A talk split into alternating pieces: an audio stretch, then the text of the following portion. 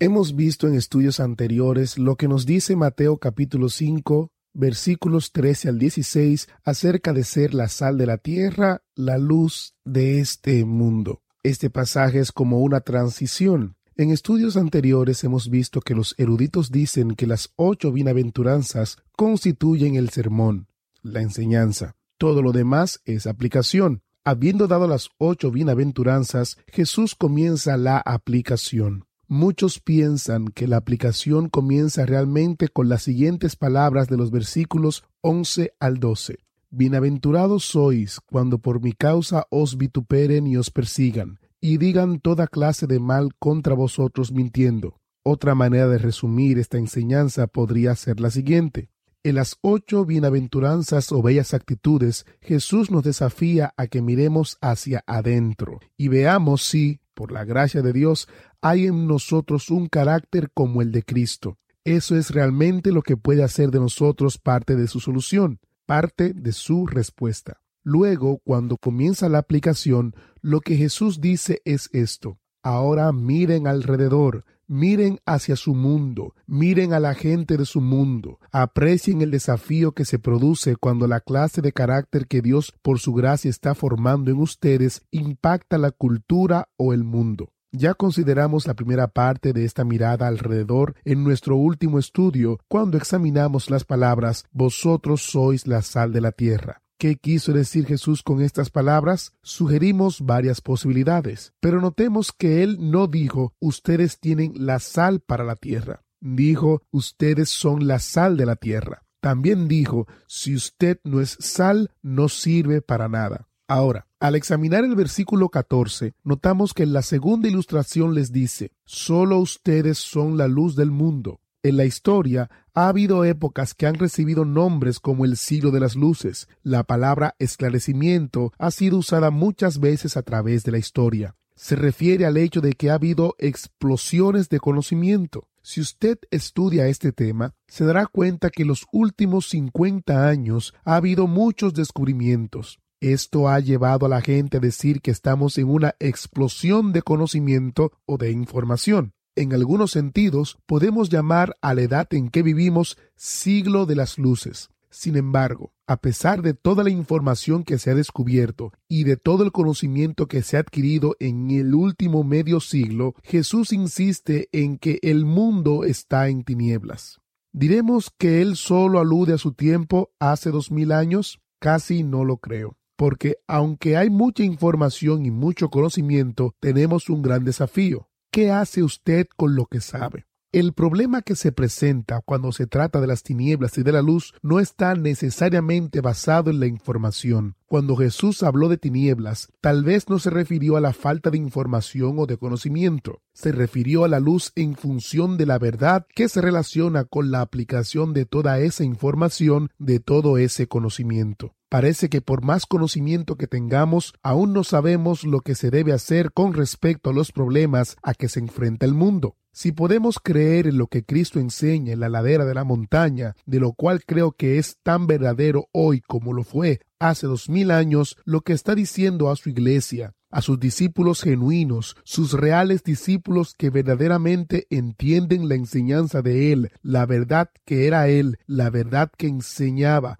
sus valores y su filosofía con respecto a este mundo y con respecto a la vida y a la manera como se debe vivir, si entendemos la enseñanza, el contenido del Sermón del Monte, entonces creo que podemos comprender que la aplicación es aún cierta en el día de hoy. El discípulo de Jesús, el verdadero discípulo de Jesús, solo Él es la luz que necesita este mundo. El mundo se halla aún en tinieblas espirituales, y solo el verdadero discípulo de Jesús tiene la luz que este mundo necesita desesperadamente. En relación con este concepto de que los discípulos de Jesús son la luz del mundo, es bueno notar el orden en el cual Jesús usa estas dos ilustraciones.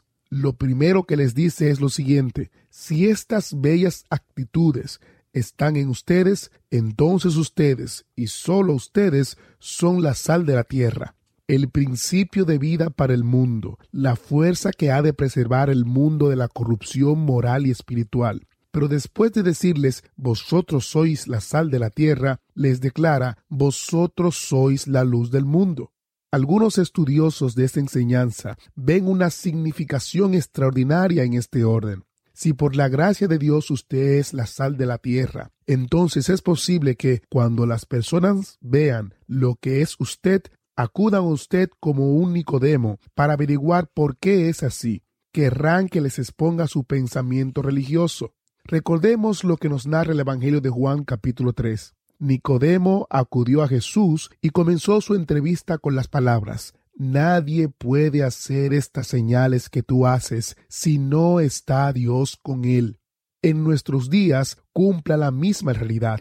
Si por la gracia de Dios somos sal y eso impresiona a la gente, llegará el momento cuando querrá saber por qué somos así, como ocurrió en el caso del carcelero de Filipos. Entonces, cuando tenemos la oportunidad de esparcir la luz que se nos ha dado, la verdad que creemos y aplicamos, la que Dios usará para hacer que seamos la sal de la tierra. Este parece ser el orden aún en nuestro tiempo, y tal vez sea la razón por la cual colocó las dos ilustraciones en este mundo. Se pueden expresar de esta manera. Si por la gracia de Dios ustedes son la sal de la tierra, entonces también son la luz del mundo. Llegará el momento cuando ustedes tendrán la oportunidad de predicar o enseñar o compartir qué es lo que ocurre en su vida. En nuestro día pareciera que hubiéramos invertido el orden. Parece que pensamos que el mundo se va a impresionar con nuestra predicación, nuestra enseñanza, nuestra teología, nuestra doctrina. Luego tal vez algún día nos detengamos a considerar lo que somos. Creo que de esta manera se invierte el orden. El orden no ha cambiado Primero tenemos que ser, por la gracia de Dios, la sal de la tierra. Luego tendremos la oportunidad de alumbrar al mundo. En relación con el concepto de que somos la luz del mundo, tenemos dos ilustraciones interesantes que Jesús nos da en la porción de Mateo capítulo 5 versículos 13 al 16. Él nos dice que somos como una ciudad que ha sido asentada o construida o colocada sobre un monte, la cual no se puede esconder. Si una ciudad está sobre la cumbre de un monte, no hay ninguna posibilidad de que se pueda esconder. En los Evangelios de Juan y Marcos se nos dice que Jesús no podía esconderse. Algunas veces trataba desesperadamente de separarse de las multitudes que constantemente se agolpaban sobre él. En una parte de dicho Evangelio se nos dice que la multitud sencillamente lo asfixiaba. Creo que lo que él dijo a los discípulos que acudieron al primer retiro cristiano, por cuanto ellos querían ser parte de la solución y de su respuesta, fue algo como lo que sigue.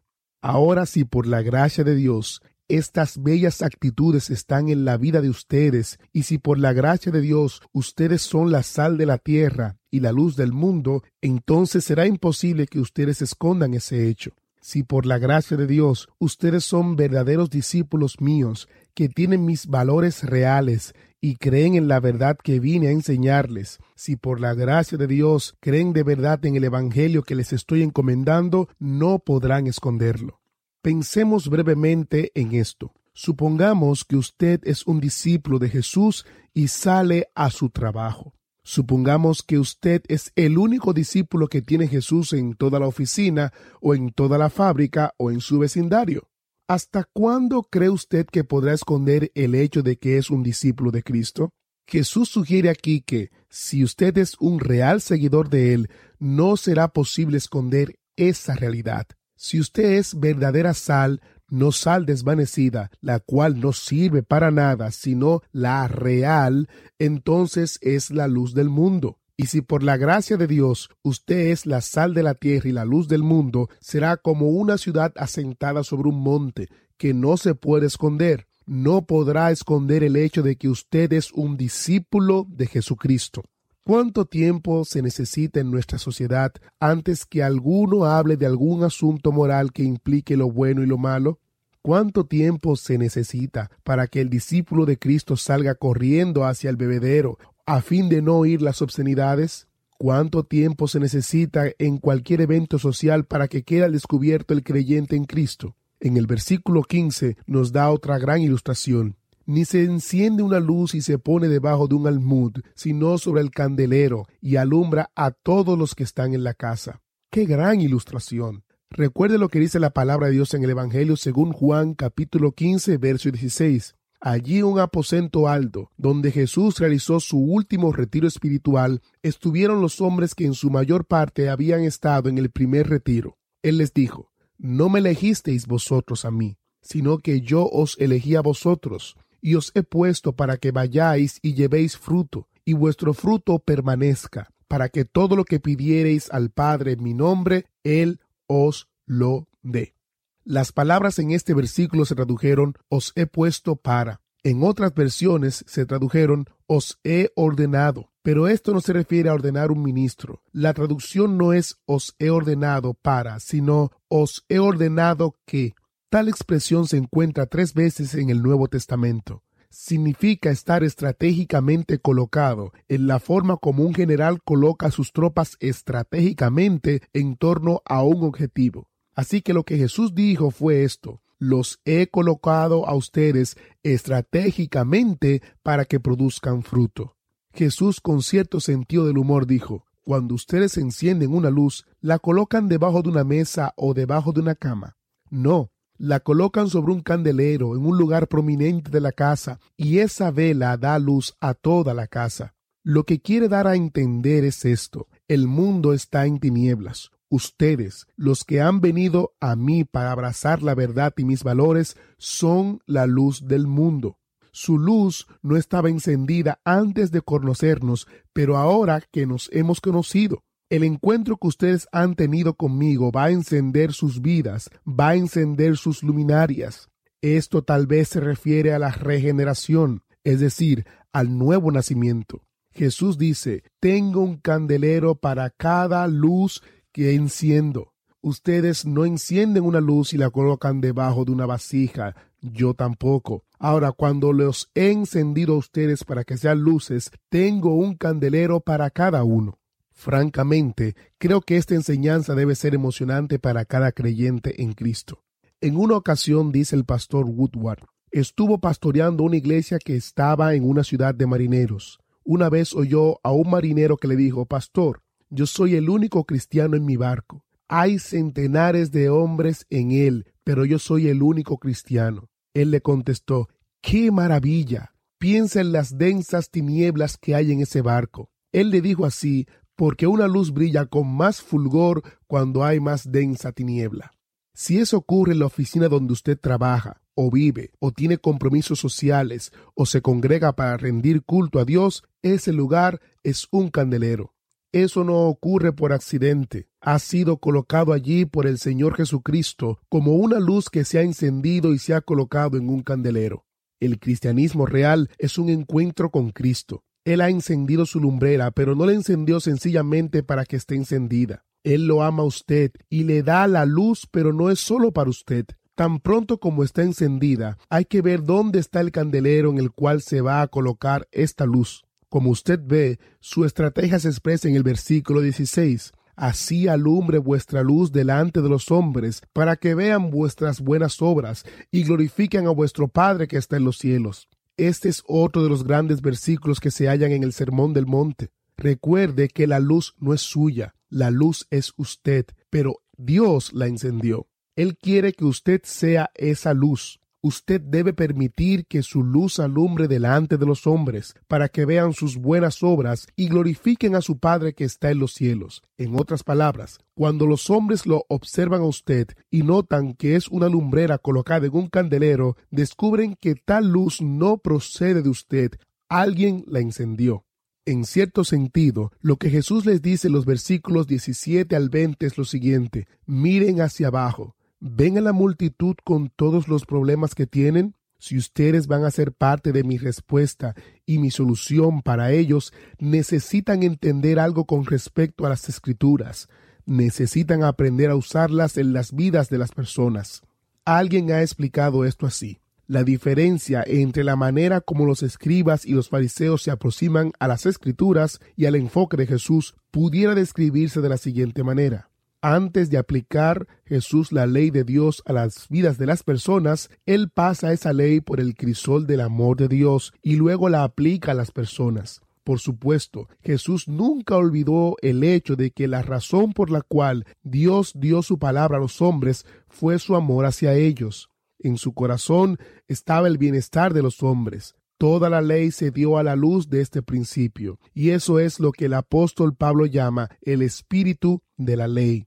El espíritu de la ley da luz porque es amor.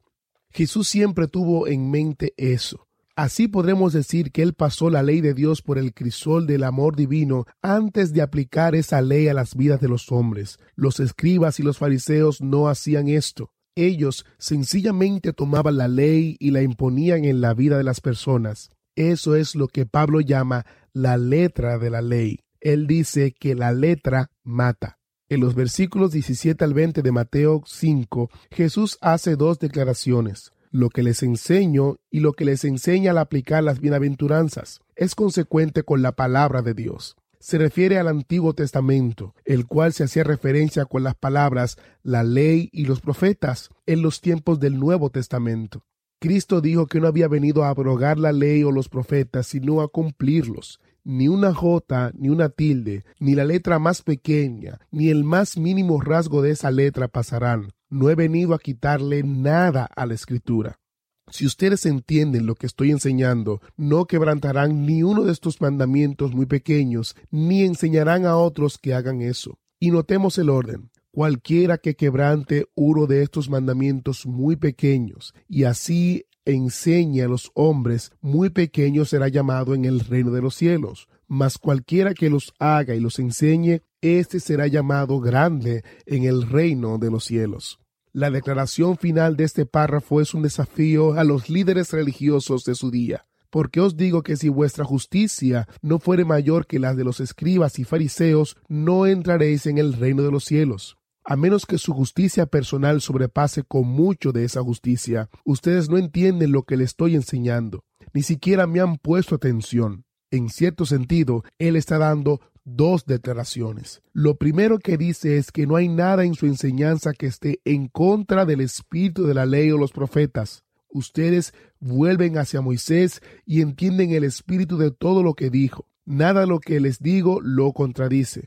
En su segunda declaración, él dice, no les garantizo que lo que les estoy enseñando no estará en conflicto con las normas de los religiosos de hoy. La tradición tal vez se basa en dos cosas. En realidad, ellos predicaban y enseñaban a Moisés, pero veremos en los siguientes seis párrafos del capítulo 5 de Mateo que Jesús no estaba de acuerdo con la manera como ellos interpretaban y aplicaban las enseñanzas de Moisés. En el Evangelio según Marcos 7, 10 al 13, por ejemplo, Jesús les dice, Moisés dijo, honra a tu padre y a tu madre, pero vosotros decís, esto podría haber estado escrito en la tradición.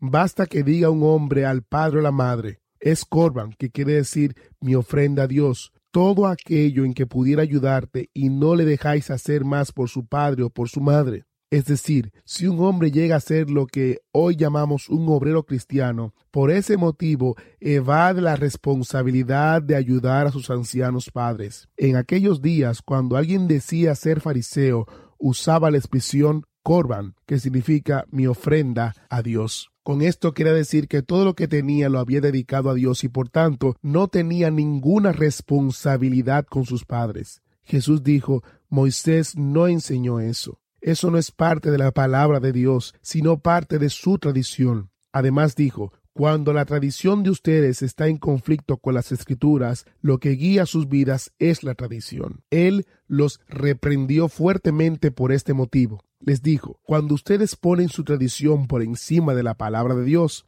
hacen que la palabra de Dios sea mínima, ineficaz, le quitan el valor. Eso era lo que hacían los líderes religiosos. Por tanto, según lo que aparece en los seis párrafos siguientes, él no estaba de acuerdo con la interpretación de ellos, pero en la tradición de ellos habían algunas cosas que realmente no estaban en la palabra de Dios, sino en la tradición religiosa. Contra eso se levanta Jesús. Lo que él quería decirles a sus discípulos era lo siguiente, si ustedes realmente vienen a mí y continúan en mi palabra hasta que comprendan las palabras que he venido a enseñarles, descubrirán que nada de lo que les enseño contradice la ley de los profetas. Trayendo esta enseñanza de Jesús a nuestros tiempos, podemos hacernos esta pregunta de reflexión. ¿Contradice lo que practicamos nosotros las enseñanzas de Jesús? Es posible que seamos sinceros en la práctica de nuestra religión, pero si está en contra de lo que Jesús enseñó, estamos sinceramente equivocados.